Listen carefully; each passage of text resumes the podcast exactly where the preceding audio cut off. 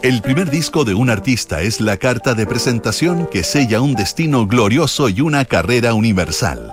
Aunque a veces puede ser un inicio fallido o un paso en falso en una trayectoria que tardará en consolidarse. Entramos a Sintonía Crónica Debut, un recorrido de música e historia a través de esos álbumes que iniciaron los catálogos y las aventuras de los grandes exponentes de la música popular, con Bárbara Espejo y Francisco Aravena. Auspicio de Servicios Funerarios María Ayuda. Duna. Sonidos de tu mundo. En el programa de hoy revisaremos el debut de The Smiths. Estás en sintonía crónica debut en Duna. En 1984 apareció el primer disco de una de las bandas más influyentes del rock alternativo, The Smiths, con las guitarras inspiradas de Johnny Marr y las letras crípticas de Morrissey, se transformó en uno de los debuts más sólidos de un grupo que apenas sobrevivió cinco años en escena, pero que dejó un legado que sigue resonando después de cuatro décadas. El debut de The Smiths en nuestra crónica de hoy.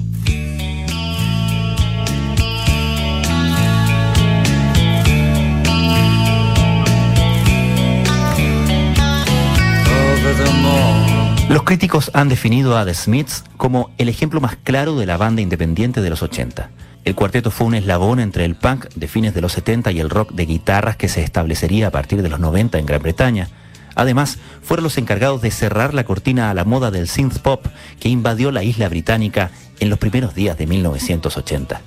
El grupo de Smiths había nacido de la colaboración entre el guitarrista Johnny Marr y el vocalista Stephen Morrissey.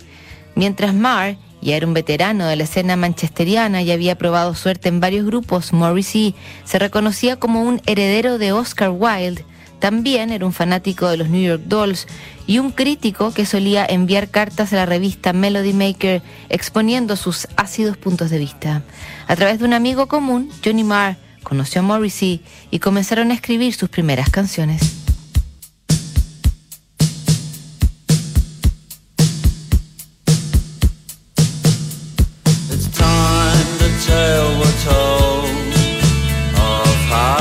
A child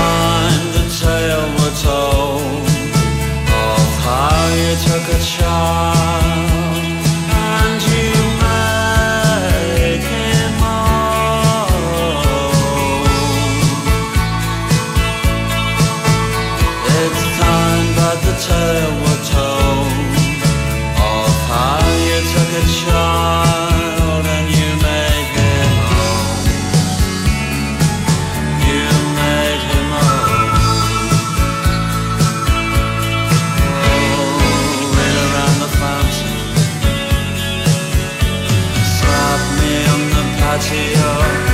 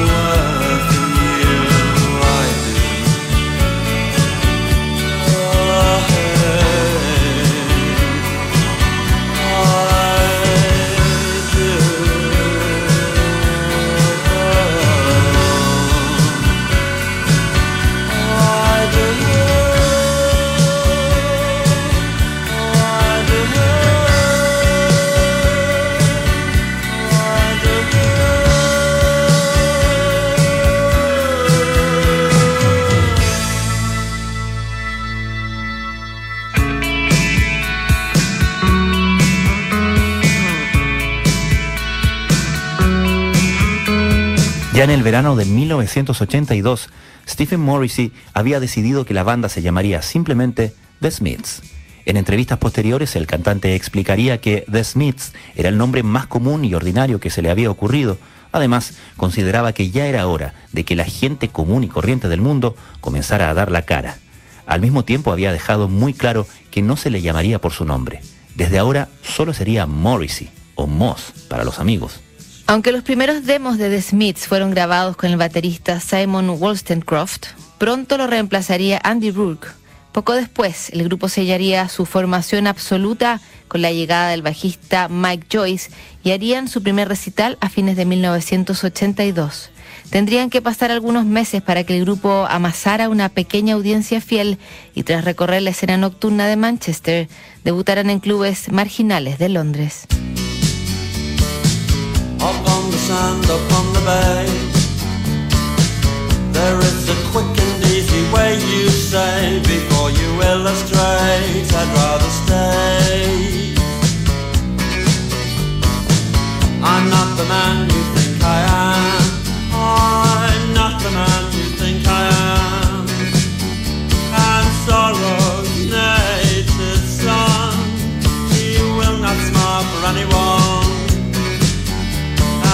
pretty girls may cry.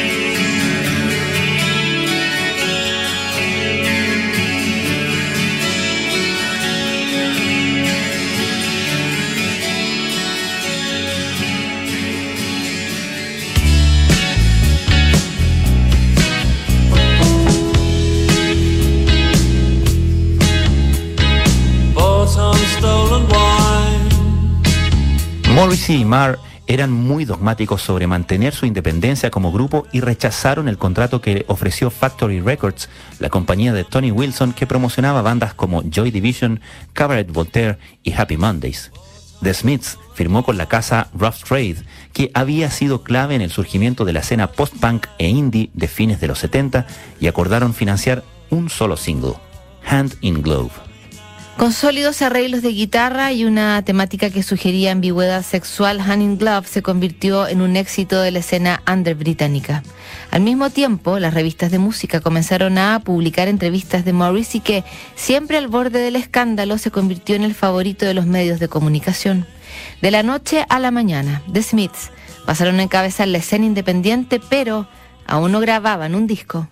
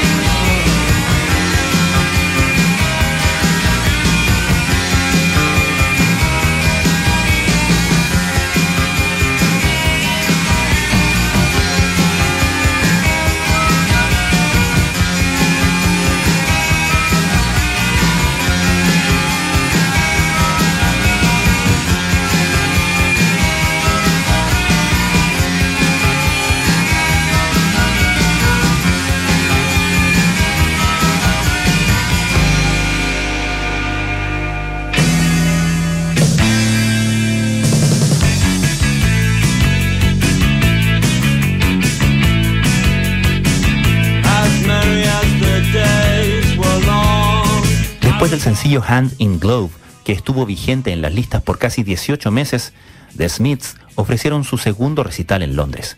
Por esos días también visitaron el influyente programa de John Peel en la radio BBC, quien era un verdadero gurú de la música independiente. Con la bendición de Peel, The Smiths expandieron su influencia en los medios y lograron firmar el contrato discográfico con Rough Trade. La firma solo incluyó a Marr y Morrissey y no se estableció la división de ganancias del resto del grupo, lo que estallaría una década más tarde en un lío judicial. Bajo la tutela del productor Troy Tate, The Smiths comenzaron a grabar el resto de las canciones de su primer álbum en un estudio del este de Londres. Sin embargo, el sello quedó bastante insatisfecho con los resultados y la banda tuvo que regrabarlo esta vez con el productor John Porter. En esas sesiones nació otro sencillo ganador para la banda. This Charming Man debutó en el lugar 25 en el ranking británico de 1983, al tiempo que se anotaban un futuro clásico en su catálogo. Esta canción era la fusión perfecta entre el trabajo casi orquestal de guitarras de Johnny Marr y las letras crípticas y a menudo mal interpretadas de Morrissey.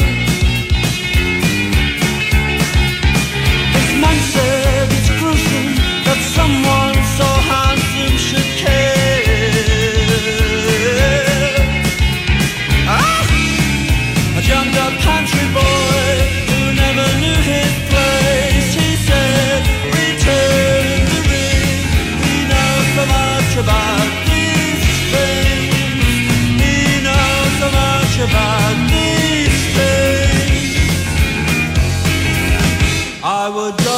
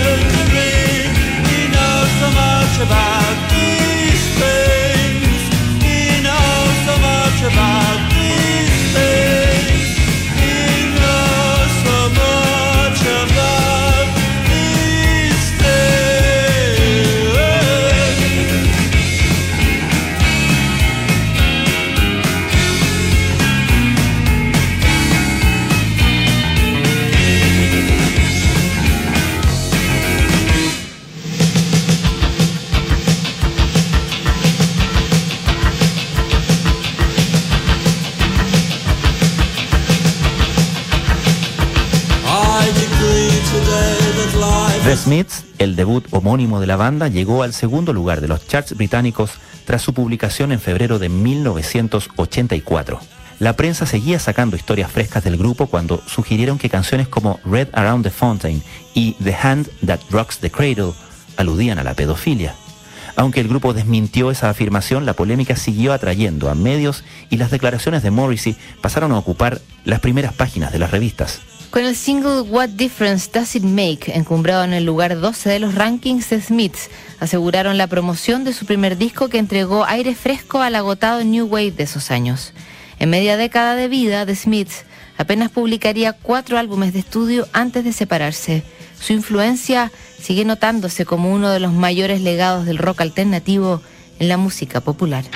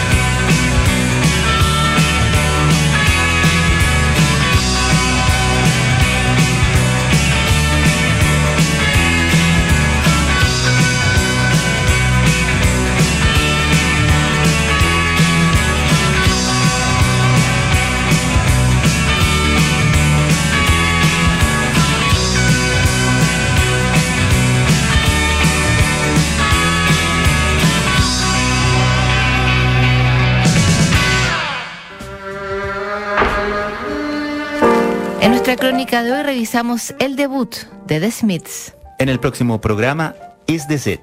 El debut de The Strokes. No te lo pierdas. ¿Sabías que puedes comprar de forma anticipada los servicios funerarios de María Ayuda? Entrégale a tu familia la tranquilidad que necesitan y estarás apoyando a cientos de niños de la Fundación María Ayuda. Convierte el dolor en un acto de amor. Cotiza y compra en www.funerariamariaayuda.com.